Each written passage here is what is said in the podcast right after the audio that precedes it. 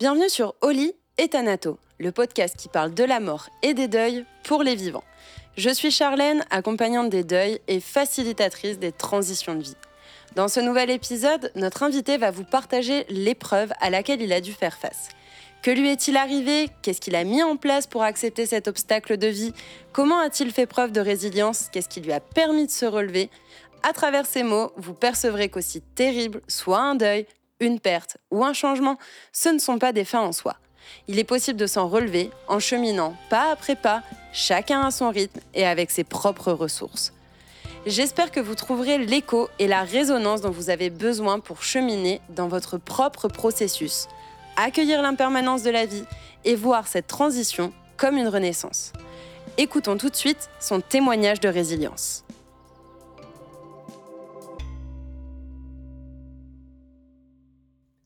Bonjour à tous, aujourd'hui je suis ravie d'accueillir euh, Amandine que j'ai rencontrée sur un événement et qui va venir nous partager euh, ben, un petit bout d'elle, un petit bout de son histoire. Amandine, merci beaucoup pour ta confiance et puis ben, je te laisse te présenter.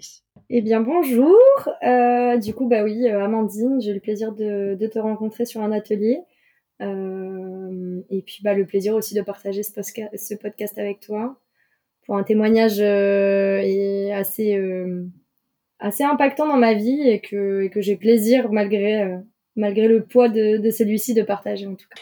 Eh ben, est-ce que tu veux déjà nous en dire un peu plus? Parce que ça fait vraiment teasing, ça donne envie d'en savoir plus. Je sais que c'est un sujet qui est qui est compliqué, disons-le. Hein. Je pense qu'il n'y a pas réellement d'autres termes, euh, qui a été lourd aussi pour toi et qu'il y a un côté, euh, j'ai même envie de dire, euh, presque thérapeutique d'une certaine manière de pouvoir venir parler de ces choses-là. Donc, bah, je te laisse nous, nous emmener un petit peu avec toi dans, dans cette histoire qui a été la tienne. Eh bien, effectivement, j'ai fait un teasing qui paraît film de science-fiction, mais non, c'est pas si... mais c'est ce que je suis en réalité, c'est ce que j'ai vécu. Donc euh, à 6 ans, j'ai vécu un, un, abus sexuel de, de, de mon cousin, euh, avec la présence de mon frère également qui a subi aussi. Et, euh, et du coup, ça a impacté énormément dans ma vie. Euh, ça m'a ça m'a ça a été un peu un fil conducteur en fait de, de ma vie dans, dans ma vie personnelle, dans l'évolution personnelle de, de mon identité, mais aussi dans mes relations euh, humaines. Euh, donc, euh, donc ouais, c'est ce que je viens aussi partager, l'importance d'en parler et de, et de ne pas garder ça pour soi parce que ça, ça vous suit toute votre vie, quoi qu'il advienne. Et le but, c'est d'avoir le moins d'impact possible dans votre création, quoi. Exactement. Et justement, bah, avant qu'on découvre un petit peu les, les, conséquences, les difficultés qui ont été les tiennes suite à, suite à cet abus. Est-ce que tu veux nous dire euh, ben pourquoi? Tu l'as déjà un petit peu amorcé, mais pourquoi tu viens euh, témoigner et qu'est-ce qui te tient à cœur vraiment de, de partager avec les personnes qui nous écoutent? Alors pourquoi je viens témoigner? Bah Déjà euh, pour une étape personnelle, euh, parce que hum, je n'ai pas dit, mais j'ai bientôt 31 ans. Euh, ça s'est passé, comme j'ai dit, à mes 6 ans et je ne me suis jamais permise euh, d'en parler ouvertement, en tout cas en tant que victime. donc déjà, c'est une étape pour moi de d'acceptation indirectement. et aussi bah, pour pouvoir partager, partager le, comme je disais, l'importance d'en parler pour ne pas figer en fait tout, toute la croyance que vous pouvez vous, vous, enfin, vous imprégner lors d'un lors d'un événement comme ça euh, tous les blocages, tous ces impacts, c'est important de d'en parler, d'en parler aux bonnes personnes, d'être entouré également, euh, de pas en avoir honte et et puis oui de de se libérer de tout ça pour vraiment, je, je vais me répéter, mais vraiment éviter cet impact euh, énorme que vous avez. Du coup, tu dirais que c'est que c'est une partie de toi, que ça a fait partie de toi, que ça fera toujours partie de toi, de ton histoire en tout cas. Euh, mais c'est ne pas s'identifier uniquement à cet événement. Est-ce que c'est aussi l'une des raisons pour lesquelles tu souhaitais en parler? Oui, parce que c'est un événement qui est tellement. Alors, il y a des personnes qui le vivent euh, très bien et ça n'impacte pas. Ça dépend aussi euh, la sensibilité de chacun, euh, l'impact de, de, de, de, ce qui s'est passé, de, de la vie en réalité, de l'évolution euh, quand on grandit. Mais euh, mais oui oui ça ça fait partie de toute façon de de moi. Ça fera toujours partie de moi. C'est mon identité, mais ça ne me définit pas. Ça ne me définit pas euh, dans le sens où je n'ai pas à avoir honte, dans le sens où je ne suis pas sale, dans le sens où c'est pas ma faute. Et, euh, et c'est dur à dire ces mots. parce qu'au final, c'est la croyance qu'on a automatiquement. Et même la petite fille de 6 ans, en fait, avait déjà cette croyance de honte. Et euh, pour une petite fille de 6 ans qui devrait se soucier de, de vivre sa vie euh, d'enfant, c'est pas humain, en fait, d'avoir cette culpabilité euh, sur les épaules. Et, et ça peine, du coup, à se construire après en tant que en tant qu'adulte, parce que bah il y a une part d'enfant qui, qui, qui n'a jamais eu sa qui a pas eu sa place. Bien sûr. Donc ouais, Merci, on sent beaucoup d'émotions euh, dans ta voix et, dans ton partage et c'est ce que je trouve beau. Euh, justement, ça reste une, une étiquette supplémentaire que Amandine elle a, mais elle en a sans aucun doute plein d'autres et euh, j'aime bien et je pense que c'est important à rappeler. Non, ça ne te définit pas, tu n'es pas que ça et heureusement. Et c'est vrai que ça peut être un blocage parfois sur certaines, sur certains deuils, sur certains événements de vie, sur certains obstacles tout deuil confondu, mais de rester euh, bloqué uniquement dans cette étiquette-là et de dire, OK, je suis définie uniquement par ça. Et là, ça peut être justement compliqué et ça peut être bloquant. Euh, avant de nous dire un petit peu, euh, ben justement, comment et quand est-ce que tu en as parlé, est-ce que tu as envie ou non d'apporter des, précisions sur l'événement qui est arrivé? Euh, Alors, les précisions, je vais pas il n'y a pas nécessité en réalité. Je pense qu'on a tous un peu conscience de, ce que peut être un abus. Mais disons que voilà, il y a, y a, eu un événement où moi, à mes 6 ans, je pensais que j'allais devenir, devenir impératrice d'Autriche euh, si je me mariais avec mon cousin. Donc à, cette époque, en tout cas, je, n'y voyais pas de dans l'idée, je, n'y voyais pas de, problème. C'est vraiment le après quand je l'ai vécu concrètement que ça a eu une ampleur différente. Euh, et il s'est passé des choses dans, dans la chambre, euh, voilà, où on s'est embrassé. Voilà, il y, a eu, il y, a eu des bisous et il y a eu quelques, quelques préliminaires. et, et ce qui m'a le plus impacté et ce qui est étrange, c'est vraiment le jour où, où on partait, parce qu'on n'habitait pas dans la même région avec mon cousin. Et, et on partait, et limite, ce qui m'a le plus choqué, c'était de s'embrasser avec la langue pour se dire au revoir c'est, je pense, le souvenir le plus écœurant et ça a un impact énorme pour moi, ce terme d'écœurement et de dégoût, parce que ça m'a suivi toute ma vie et ça me suit encore ce dégoût. On en parlera, euh, on en parlera ensuite justement parce que je, sais à quoi tu fais écho et allusion en parlant d'écœurement et en parlant de, dégoût. Euh, comme tu l'as dit, c'est arrivé à l'âge de tes 6 ans. Euh, est-ce que tu veux nous dire un petit peu quand est-ce que tu en as parlé? Parce que je sais que tu m'as dit que tu en avais parlé assez tardivement parce que ça t'est revenu en mémoire aussi assez tardivement. Est-ce que tu veux nous expliquer un petit peu quel a été toi ton ton processus de, de remémorisation, de réminiscence, si je dis pas de bêtises, il me semble qu'on dit comme ça. Ouais. euh, bah, alors en fait, clairement, je, pense que on a, j'ai occulté complètement euh, pendant des années, euh, mais j'avais toujours euh, de toute façon cette sensibilité euh, où je sentais qu'il y avait quelque chose qui, qui streamait à l'intérieur, mais sans explication. Et euh, bah, c'est plus à l'adolescence, au collège, vers, on va dire, 12 ans, où, euh, où ça revient en surface parce qu'on commence à flirter un peu avec les garçons. Euh, euh, voilà, il y a un peu ce petit jeu et, et je me suis sentie vraiment mal à l'aise, et super angoissée, super stressée de, de tout ça, pas à la hauteur. C'est vraiment ce sentiment de, de, de, je vais pas arriver, je, je suis pas à la hauteur, comment faut faire, enfin, beaucoup d'anxiété. Et ça m'est revenu en fait, j'ai eu des flashs de, de, de ça, euh, mais sans la sûreté de que ça avait vraiment pu se passer. Euh, dans, dans, mon souvenir, pour moi, j'avais 8 ans. J'en avais pas 6. Ok. Euh, et je n'en ai pas parlé. Donc j'étais en cinquième euh, quand ça m'est vraiment revenu. Euh, et j'ai commencé à faire des crises d'angoisse à ce moment-là. Des crises d'angoisse, euh, surtout où j'avais envie de vomir, en fait, d'un seul coup, sans raison. Euh, donc c'était super anxiogène parce qu'on a tous pas envie de vomir en plein milieu de la classe. Euh, et puis, bah, c'est devenu handicapant parce que c'était assez souvent que j'avais ces, ces, ces, angoisses comme ça d'un seul coup qui venaient, où j'avais envie de vomir et bon, c'est tout. Et euh, j'en ai parlé uniquement à ma mère euh, quand j'étais en troisième, donc euh, deux ans après, que ça m'est revenu. Et euh, ma mère m'a dit directement, c'est pas possible, quand t'avais 8 ans, on voyait pas ton cousin. Ce qui est vrai. Ce qui est totalement vrai.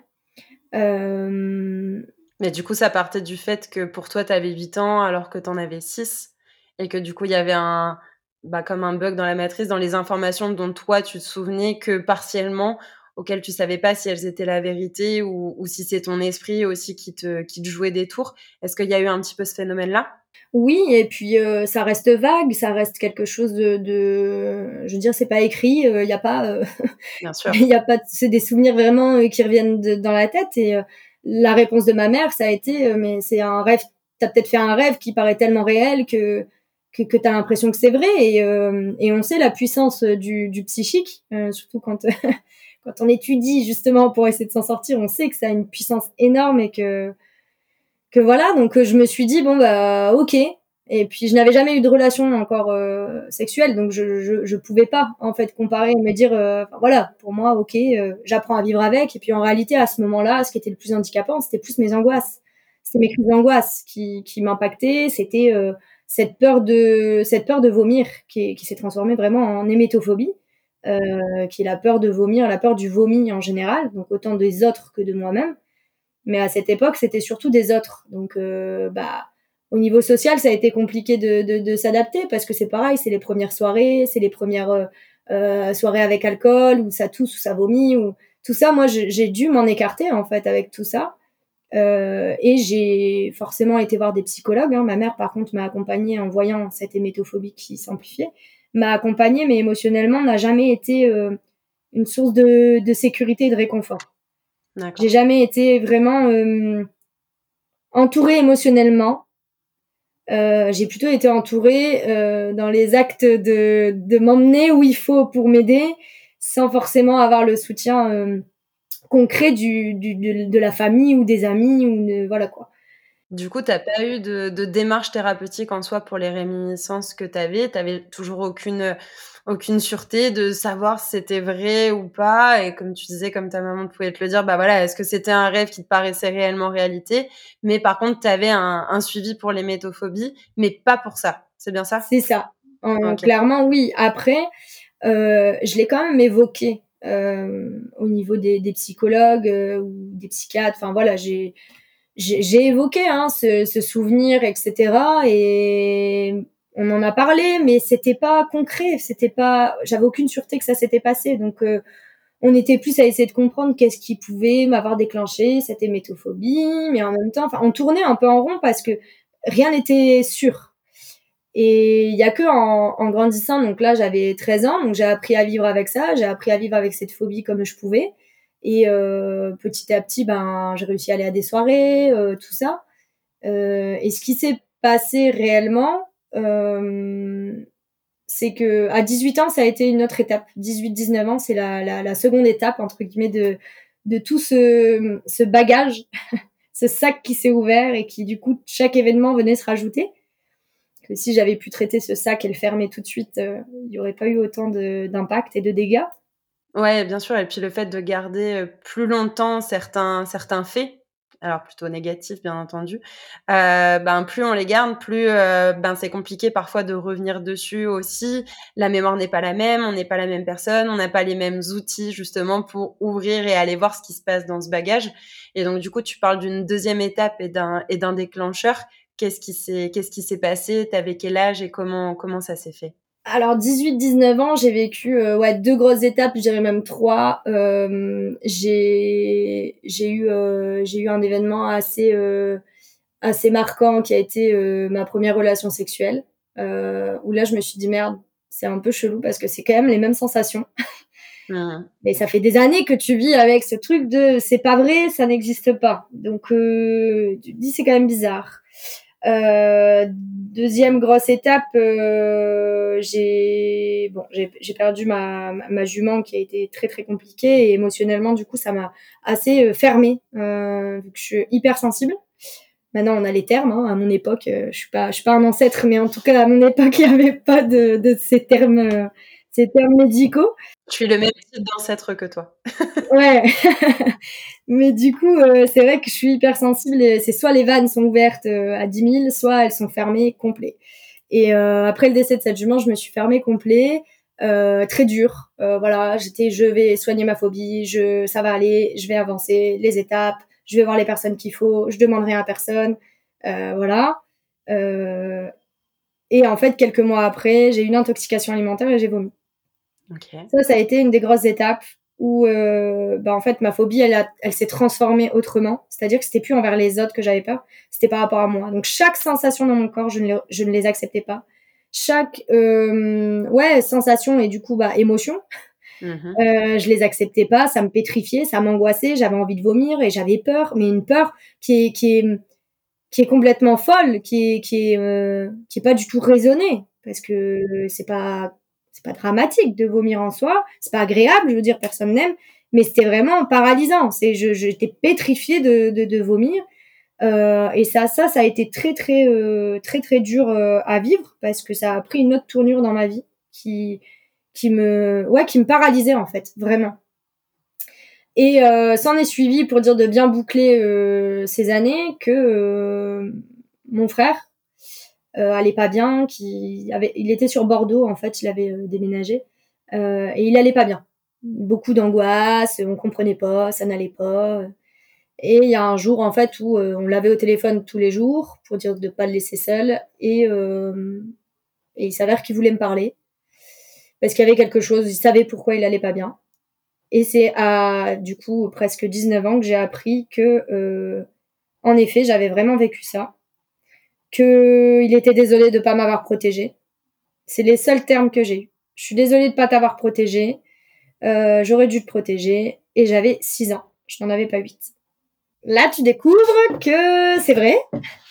Et euh, ma seule réponse a été mais on était des enfants, c'est pas grave. J'ai gardé la tête haute. J'ai gardé la tête froide. J'ai porté sur les épaules. Et on n'en a plus jamais reparlé. Mes parents ne m'ont pas questionné. Je ne sais pas ce qu'il a dit exactement à mes parents.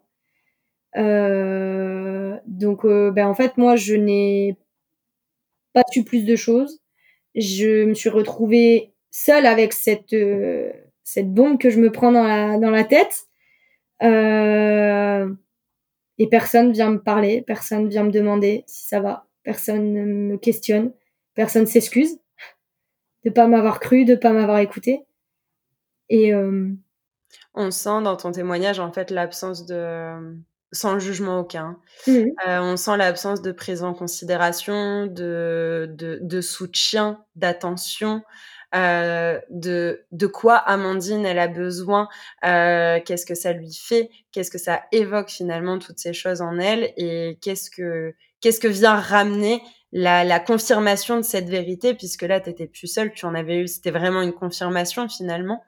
Euh, et donc, tu me dis que tu avais 18-19 ans, tu nous en as confié que tu en avais 31 aujourd'hui. Donc, il y a, une dizaine d'années qui s'est passé. Est-ce qu'il y a eu euh, d'autres événements dans ces, euh, dans ces 10 ans euh, qui ont fait prendre une tournure peut-être ou pas différente à, cette, à cet événement et aux conséquences? Qu'est-ce qui s'est passé un petit peu par la suite? Eh bah, il y a eu énormément de, de silence énormément de silence, de chacun dans son coin, on n'en reparle pas, on ne dit rien. Et en réalité, quand tu dis qu'effectivement j'ai été seule, je n'ai pas eu de considération, etc. Euh, Aujourd'hui, c'est c'est douloureux parce que parce que je le je le je le m'en rends compte. Mais à cette époque, je m'en rendais pas compte parce que la la la enfin pour moi en fait, je je méritais pas de toute façon de l'attention, je méritais pas. Enfin, je je me considérais pas comme euh, comme victime mais comme coupable donc à aucun moment en fait ça me choquait qu'on me demande qu'on me demande pas comment je vais c'était pas euh, c'était pas impactant pour moi j'avais l'habitude de me débrouiller seule et de, de, de faire face à mes peurs de faire face à mes émotions de faire face à à, à tous ces tourments intérieurs seule ou avec mes psys ou psychologues ou thérapeutes quelconques mais euh, dans l'entourage je j'avais pas d'oreille euh, attentive comme j'avais besoin, en tout cas. Et, euh, et je me permettais pas de toute façon de, de le demander. Et, et puis parce que tu t'en sentais pas, euh, parce que tu t'en sentais pas digne. Est-ce qu'il y avait le fait que euh, comme de par cet événement, tu parlais tout à l'heure, tu as dit le mot sale, tu en as dit un autre. Euh, alors, dans le sens qu'aujourd'hui, tu ne te considères pas comme ça, mais est-ce que par le passé, il y a eu cette sensation de, de se sentir sale, de pas se sentir bien, de pas être à la hauteur? Euh, Est-ce que c'est des choses que tu as ressenties et qui a fait que du coup, tu considérais que tu ne méritais pas cette attention? Ou est-ce que c'est tout un autre cheminement qui était le tien? Non, c'est exactement ça, mais inconscient en fait. C'est pas du tout conscient. Ouais, bien sûr. C'est vraiment des, des, des, des, schémas cognitifs qui se mettent en place euh, où, où tu fonctionnes comme ça et tu t'en rends pas compte en fait que que que t'es complètement euh, dans dans l'oubli de toi-même en fait et dans pour moi pour moi c'est pas que que je méritais ou que je méritais pas, c'est que de toute façon je devais être parfaite, je devais être à la hauteur. Et si je venais à pleurer, solliciter, demander, j'avais une chance déjà d'être déçue et être encore plus anéantie parce qu'on allait me juger, me pointer du doigt et ne pas être là. Et de toute façon, ça veut dire que du coup, je pouvais impacter et faire du mal à mes parents en leur, en leur annonçant ma tristesse, ma douleur, ma peur, etc. Donc, je, me devais d'être à la hauteur. Je ne pouvais pas leur faire de mal, il fallait que je sois parfaite. Ce jour-là, c'est vraiment ce qui s'est passé à mes six ans, c'est je me dois d'être irréprochable, je me dois d'être parfaite, je me dois de, de, de, de ouais, d'être à la hauteur, quoi. Ouais, comme si tu avais plus le droit à l'erreur, que tu devais être droite, que, que tu dois faire toujours plus, que euh, tu parlais tout à l'heure euh, du rôle de victime. Bah voilà, je suis pas une victime, donc je garde la tête froide et puis je continue. Et puis tant pis si on n'en parle pas. Et puis j'ai les épaules pour ça. Est-ce qu'il y avait un petit peu ce, ce discours mental là d'une certaine manière, enfin conscient ou inconscient, hein, comme tu le dis. Euh, c'est toujours plus compliqué quand on le raconte après parce qu'on a posé un nouveau regard et on a conscientisé certaines choses. Mais est-ce que tu te reconnais un petit peu dans ces, dans ces pensées et ces ruminations? Oui, oui, tout à fait. C'est clairement ça, ouais. C'est clairement ça, mais inconscient. Ouais, oui, alors qu'en réalité, tes, tes besoins à ce moment-là, ça aurait été un besoin d'amour, ça aurait été un besoin de, euh, de soutien, un besoin d'écoute, euh, un besoin d'être euh, d'être cru dans ce que tu dans ce que tu partageais et pas un, et pas le silence que tu pouvais avoir. C'est ça. Mmh. C'est exactement ça. Et euh, ça, c'était un peu finalement en termes de, en termes de croyances. Tu, tu l'as déjà évoqué. Hein, la, l'une des grandes conséquences qui a été les tiennes, c'est, euh, c'est les métophobies. Euh, comment tu, comment tu l'interprètes aujourd'hui, encore une fois, après coup? Euh, Tu nous as dit que c'était arrivé vers tes 13 ans, donc ça fait quasiment plus de la moitié que ta vie euh, que tu vis avec cette phobie.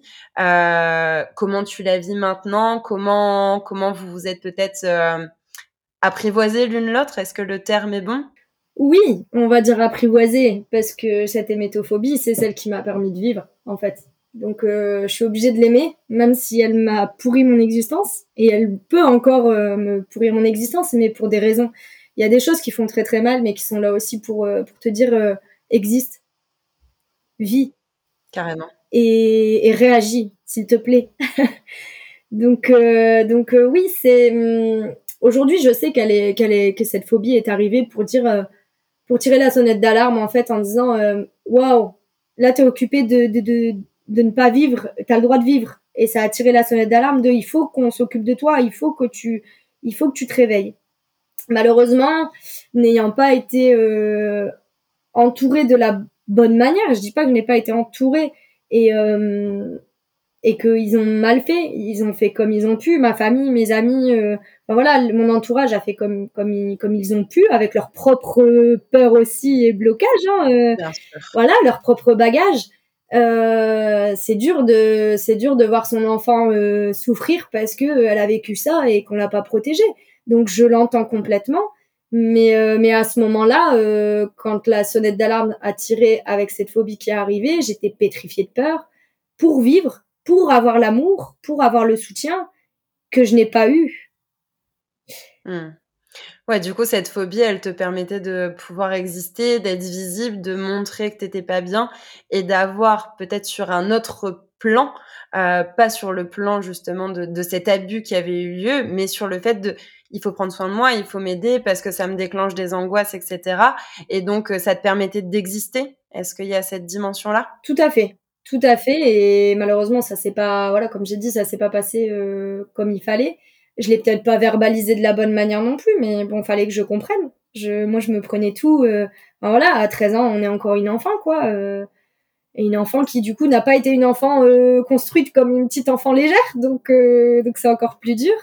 Et ouais, cette phobie, elle est, elle est, elle est semblable aussi à tout ce dégoût, comme je disais au début, à tout ce en, termes vraiment, en ayant étudié euh, voilà ce que ce que ce qu'est cette hémétophobie et ce que ça provoque, pourquoi, c'est quelque chose qu'on n'arrive pas à digérer et qu'on n'arrive pas à vomir non plus. C'est quelque chose qu'on n'accepte pas, c'est quelque chose qui est qui est écœurant, qui rumine, qui tourne, qui tourne et qui qui met pas bien, mais sans solution en fait. De lâcher, lâcher. Mais il faut pouvoir lâcher. C'est ce qu'on appelle les. Alors, il y a le mot maladie et il y a le mot le mal a dit. Et donc, finalement, quel est le sens aussi du symptôme ou du syndrome ou de la maladie ou de la phobie? Et c'est ce que tu montres, en fait. Oui, clairement, si ça, montre un dégoût, ça montre une honte, et c'est ce que tu nous partageais déjà au début de ton témoignage, qu'il y avait cette sensation de dégoût quand tu nous racontes les faits, même si tu n'en as pas donné de détails. Pour le peu que tu nous as dit, on l'a clairement ressenti. Enfin, en tout cas, je, pense que les personnes l'auront ressenti comme moi, que voilà, il y a cette notion de de dégoût, euh, de, quelque chose qui veut pas être à l'intérieur de toi, mais qui malgré tout l'est. Et c'est cette, c'est cette ambivalence. Euh, tout à l'heure, enfin juste avant, je mettais le mot euh, apprivoiser.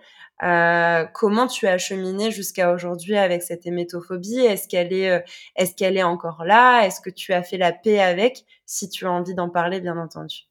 Alors, elle est encore là et je pense qu'elle sera toujours là parce que ça fait partie de moi aussi. Et indirectement, c'est dur de la lâcher parce que c'est elle qui m'a tenu en vie, malgré toute la douleur qu'elle me procure et qu'elle m'a procurée. Et c'est celle qui me tient en vie. Euh, Aujourd'hui, j'arrive à, vivre quand même euh, normalement. Euh, je, fais des choses, mais c'est toujours là. C'est, c'est même au niveau de mon alimentation, au niveau de, de plein de choses.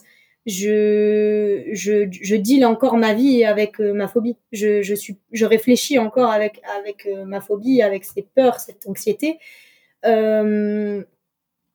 mais je, je me laisse plus faire et c'est surtout que je travaille surtout sur sur l'acceptation en fait et sur la compréhension de pourquoi elle est là, qu'est-ce qu'elle veut dire, qu'est-ce que mon corps veut dire, parce que j'ai beaucoup rejeté mon corps, j'ai beaucoup rejeté les émotions, les sensations. Le, j'essaie d'apprendre en fait à aligner mon, mon esprit, mon âme et mon corps. Et c'est tout un processus qui, qui se fait tout le long d'une vie. Euh, c'est normal, je pense. Bien sûr. Mais euh, du coup, euh, elle est toujours là et je pense que tant que j'aurais pas vraiment euh, vu la qualité euh, et la, ouais, la qualité de ma personne et que j'aurais pas lâché et accepté tout, tout, tout ce que j'ai vécu, toute cette euh, colère surtout. C'est cette colère. En, réalité, je pense que ma colère, c'est ce qui nourrit le plus ma phobie. C'est ce qui nourrit plus ce dégoût. C'est bien, c'est que déjà t'en poses le t'en poses le constat, on va dire. Euh, enfin, le constat, la prise de conscience, euh, le fait de le savoir, de mettre j'aime beaucoup cette expression, mais mettre les mots M-O-T-S sur les mots M-A-U-X, comme tu disais, le fait de, de comprendre quel est le message, qu'est-ce que ça veut dire. Euh, J'ai le sentiment que euh, avant, euh, avant tu l'as, tu l'as rejeté, tu la comprenais pas, que maintenant tu, tu, comprends davantage quels sont les messages et que finalement tu, tu chemines petit à petit vers une acceptation, c'est les mots que tu as employés aussi, pour, euh, pour accepter que c'est une part de toi, que ça ne te définit pas, pour reboucler avec ce qu'on disait au début de notre, notre échange, euh, que c'est une part de toi et que... Euh, et que cette part, elle sera toujours là d'ailleurs, que tu le veuilles ou non, que tu l'acceptes ou non, elle fera partie de, elle fera partie d'Amandine.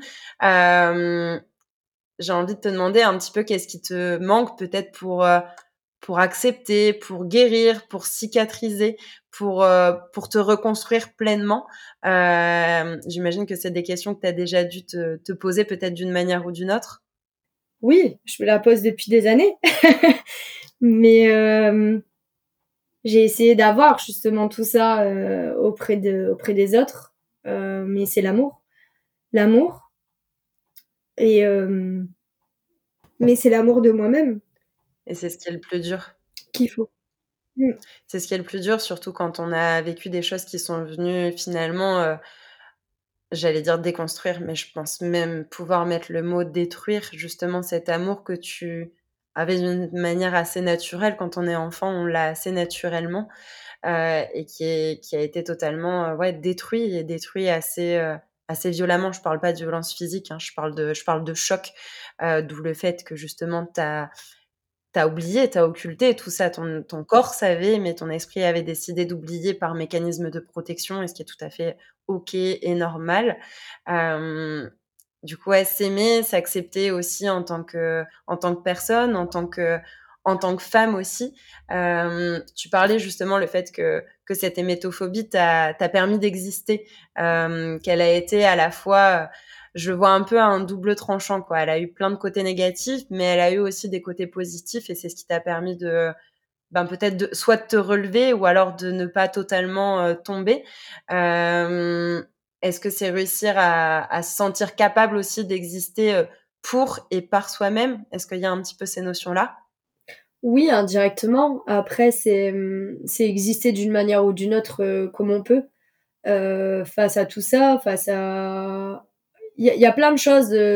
Enfin voilà, on pourrait en parler des heures de toute façon de tout ce que tout ce que ça en découle. Euh, parce que bah c'est aussi euh, par rapport aux autres être plutôt malade pour être accepté plutôt que juste moi passer par euh, par par de la douleur la, la peut-être même de la pitié indirectement en fait pour dire de de de d'être aimée en fait et peut-être d'être d'être intéressante pour quelqu'un et c'est tout des choses toxiques qui ne me définissent pas réellement dans ma personnalité en tant qu'adulte aujourd'hui avec tout ce que j'ai évolué c'est pas ce que je suis moi je suis, je suis un soleil, donc euh, à aucun moment je veux passer par là pour exister auprès des gens, quoi. Et pour, pour t'avoir rencontré euh, en, en, physique, euh, au-delà de, au-delà des écrans, euh, ça se ressent clairement quand on t'a à notre contact, enfin à proximité. c'est intéressant ce que tu disais finalement par rapport aux, proches, à l'entourage, exister aux yeux des autres.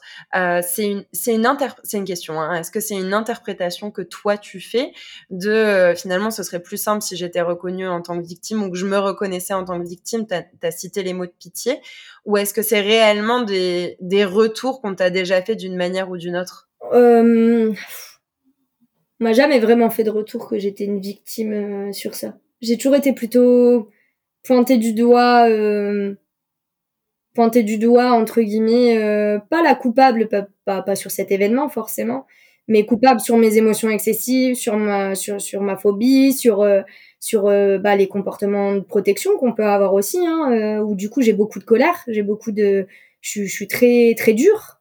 Euh, je suis exigeante avec moi, donc euh, je suis exigeante, très exigeante avec les autres aussi. C'est-à-dire que si tu n'es pas irréprochable, ne te permet pas de me critiquer et de m'anéantir et de me et de me réduire en poussière. Euh, et du coup, c'est dans les relations humaines, c'est pour ça que je dis que c'est très très important de d'en parler et d'essayer de justement tout de suite le gros nœud qui s'est formé, allez tout de suite tirer sur les ficelles, n'attendez pas même si ça fait peur, même si vous avez honte, même si vous savez pas par où commencer, dénouez tout de suite. Ne restez pas dans le silence, ne parce que le nœud il continue en fait dans chaque événement que vous allez avoir dans votre vie impactante et que ce soit positif mais surtout négatif, des deuils, euh, des séparations, euh, un animal qui décède, une dispute à l'école, euh, une honte au travail, peu importe, tout ça, ça va vous enfoncer encore plus dans ce dans ce nœud qui en réalité, ça vous appartient. Ça vous appartient, mais ça vous appartient pas, ça ne vous définit pas. C'est pas ce que vous êtes, c'est, c'est ce que vous, c'est, l'image qu'on se met dessus, mais qui n'est pas vraie. Et c'est important de tout de suite aller le dénouer pour éviter tout cet impact, comme moi je peux avoir encore aujourd'hui à mon âge, quoi. Ouais, on, sent, euh, on, on, sent la, d'une certaine manière la conclusion de cet épisode à l'image de l'introduction qui était, ben, finalement, si j'en parle, il y a un côté, une démarche personnelle, comme tu l'as dit au départ, euh, mais il y a aussi le fait que, euh, ben, si peut-être euh, quelqu'un, qu'importe l'âge, se, se retrouve dans ton témoignage et a vécu ce genre de, de choses, ou que ce soit un abus étant jeune ou étant moins jeune. Hein. D'ailleurs, c'est valable dans à tous les âges. Il n'y a pas, y a pas d'âge, malheureusement, pour vivre un abus euh, où on en est plus ou moins victime. Euh, et finalement, de de pouvoir ouvrir la parole directement. J'aime beaucoup ce que tu as dit où tu dis oui, ce, sera difficile. Euh, moi, je dis souvent, on peut pas faire abstraction de la souffrance. C'est une, euh, c'est une part aussi du, du, travail et du chemin. C'est souvent ce qui fait qu'on est en résistance parce qu'on ne veut pas souffrir. C'est pas, c'est pas, c'est pas fun hein, euh, par définition. C'est pas agréable de souffrir, donc on veut pas souffrir. Donc on reste en résistance et parfois on se dit que fermer les yeux, ben c'est mieux que avec le temps euh, ça passera consciemment ou inconsciemment. Hein, encore une fois, il n'y a pas de, jugement derrière ça. Et, euh, et on sent que c'est réellement le message que, que tu avais envie de faire passer. Est-ce que euh, est-ce qu'il y avait autre chose que tu souhaitais euh, rajouter? Bah, pour rebondir sur ce que tu dis, en réalité, je pense qu'on aime tous rester dans notre zone de confort, même si elle est douloureuse, elle est horrible. On sait comment ça se passe. Quand on sait comment ça se passe, on a moins peur. Même si on souffre, on a moins Bien peur. Sûr. Et le souci, c'est que hum, je pense que toute personne sur cette terre a le droit d'aspirer à mieux.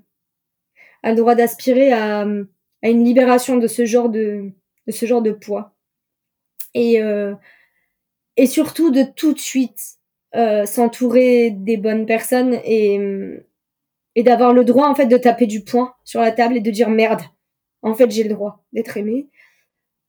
Je suis désolée, c'est euh, non, c'est c'est dur, mais mais c'est impactant encore aujourd'hui parce que hein. Et moi, j'avais envie de rajouter, toi aussi, tu as le droit d'être aimé, toi aussi, tu as le droit d'exister, oui. tu vois. Tu fais partie de tous ces gens, que... t'es pas à l'extérieur de ce cercle. C'est pour ça que je le dis en larmes, parce qu'aujourd'hui, je, je, me permets de le, de le ressentir réellement pour moi, en fait. Quelque chose que je ne faisais pas. Et c'est grâce à toutes ces années de, de travail sur moi, seule. Et si j'avais été entourée de, de personnes qui me regardaient avec des yeux euh, de fierté et des yeux d'amour, et de et, et où on m'aurait tenu la main juste pour me dire mais moi je crois en toi. C'est pas moi qui ferai le travail mais je crois en toi. Mmh. je pense que j'en serais libérée depuis bien longtemps. Du coup euh, si si je résume un petit peu tes tes conseils ou en tout cas le message que tu avais envie de faire passer euh, en parler qu'importe par quel bout on prend cette pelote de laine et ce nœud qui est emmêlé mais commencer par en parler euh, s'entourer euh, le, le, deuxième point. Et, euh, et le troisième point, ben, il y a cette notion de prendre soin de soi, euh, de s'accepter, de s'aimer, de, de, de, se respecter aussi, de se permettre d'exister. Est-ce que si je cite ces trois points, est-ce que ça te semble... Euh, en tout cas, c'est jamais totalement exhaustif à toute notre vie et toute notre histoire, bien entendu, mais est-ce que ça te semble exhaustif par rapport à ce que tu souhaitais partager? Ouais, tout à fait. Tout à fait. C'est vraiment euh, se permettre la bienveillance envers soi, se permettre de, bah aussi de. C'est, bizarre ce que je vais dire, mais euh, aussi de se juger soi-même en, en se disant euh, bah mince, je, je vais pas bien, euh, je n'y arrive pas, j'ai peur, euh, je me suis pas respectée. Parce que beaucoup de personnes euh, qui ont vécu des abus passent par des phases où elles ne se respectent pas et ça, c'est une des étapes aussi que j'ai du mal à accepter, en fait. C'est toutes les conséquences euh, de, de cet acte qui est futile, à la base, entre guillemets, euh, qu'on pourrait très bien oublier, euh, comme on a pu manger un chocolat étant jeune. Euh, chacun a son propre impact, mais en attendant, euh, c'est c'est ok, en fait, de, de, de, de cette d'avoir eu des moments où on n'était pas respectable, où on ne s'est pas respecté, et faut accepter qu'on est passé par là et c'est pas de notre faute, ça ne nous définit pas, c'est parce qu'on a vécu ce trauma et que on essaie de s'en sortir comme on peut. Et maintenant, il faut réussir à, à libérer tout ça, euh, malgré toutes les conséquences qu'il y a eu. Il faut se dire, ça ne me définit pas. Aujourd'hui, j'ai le droit de créer ce que je suis et ce que j'ai envie d'être. Ouais. Je dirais que finalement, à l'inverse des, des pensées que tu as pu avoir euh, au long de ton chemin, où euh, euh, je dois être parfaite, etc., bah, en fait, c'est accepter qu'on n'est pas parfait. C'est accepter que, oui, on fait que parfois la vie n'est pas comme on le souhaiterait non plus, qu'on la contrôle pas, que parfois on aimerait faire des choses, mais que ben dans notre bagage, on n'a pas encore cette ressource-là. Peut-être qu'on l'aura plus tard, mais aujourd'hui on l'a pas. Et c'est d'avoir de la de la compassion envers soi, de la bienveillance, d'accepter la, le temps aussi, une certaine notion de patience que le, le temps, euh, le temps ne fait pas tout. Pour moi, le temps est une aide et le temps est une ressource. Tout dépend ce qu'on fait de ce temps. Euh, mais voilà, s'autoriser, d'accepter, de cheminer, de se prendre par la main, euh, c'est plusieurs euh, plusieurs mots qui me qui me viennent. Euh, Est-ce que tu avais quelque chose à, à ajouter pour conclure cet épisode? Eh ben simplement comme tu as dit en fait c'est se permettre euh, se permettre d'être vulnérable et de et de ouais de se prendre par la main de pas avoir peur euh, et de d'accepter juste ses émotions. Ne ne vous jugez pas en tout cas sur les émotions que vous pouvez ressentir. Bien sûr. Jugez-vous si vous ne faites rien. À partir de là vous avez le droit de vous juger. Parce que vous faites du mal. Si vous faites du mal, vous pouvez vous juger en disant que c'est pas bien et passer à l'action et bougez-vous quoi. Bougez-vous et, et moi je suis encore occupée de me bouger à bientôt 31 ans. Euh, je suis pas je suis pas guérie et je pense que toute ma vie de toute façon ce sera là. Toute ma vie des événements me feront ressortir un petit peu ces émotions, ces sensations, c'est c'est voilà, c'est c'est un bagage mais euh, faut se dire ok bah tu reviens me voir mais en fait tu fais plus partie de ma vie aujourd'hui. Mm. Donc retourne là-bas et moi, je suis heureuse et moi, je suis libre maintenant d'être ce que j'ai envie d'être. Et, euh, et, je souhaite à tout le monde de réussir à, à faire ce, ce, parcours plus rapidement que moi, en tout cas. et, et de, de, ouais, de se faire confiance et de, et de s'accorder, euh, de s'accorder l'amour, euh, l'amour personnel déjà, quoi. Merci beaucoup, Amandine. Je voulais juste te féliciter, en fait, parce que on sent que c'était un, exercice pour toi. On sent que c'était, je le vois un petit peu comme une brique euh, supplémentaire dans peut-être dans ta reconstruction, dans ton cheminement, dans ton processus. Et j'ai vraiment à cœur de te, de te féliciter et juste de te souhaiter le meilleur. En fait, je pense que je pense que ça regroupe tout et ça fera vraiment écho à notre à notre partage. Donc un grand merci à toi. Bah merci à toi de m'avoir permis justement de libérer, de passer une étape. Et, euh, et j'espère que ça, ça inspire certaines personnes à passer cette étape parce que parce qu'on est tous capables de le faire. J'en doute pas et c'est pour ça que ce podcast est là. Et d'ailleurs, si vous nous écoutez et que vous avez vécu quelque chose ou vous souhaitez en témoigner, vous souhaitez mettre peut-être cette brique-là en, en, reconstruction aussi dans votre chemin, eh ben, ce sera avec grand plaisir de, de pouvoir vous accueillir comme j'ai pu accueillir Amandine. Un grand, grand merci à toi et, euh, et je te souhaite beaucoup de bonheur. Merci. Je te retourne la chose. Un grand merci pour votre écoute, votre attention et votre fidélité sur ce podcast. J'espère que ce dernier épisode vous a inspiré et vous permettra d'envisager votre reconstruction. Pour briser les tabous, il est nécessaire de délier la parole sur ces sujets.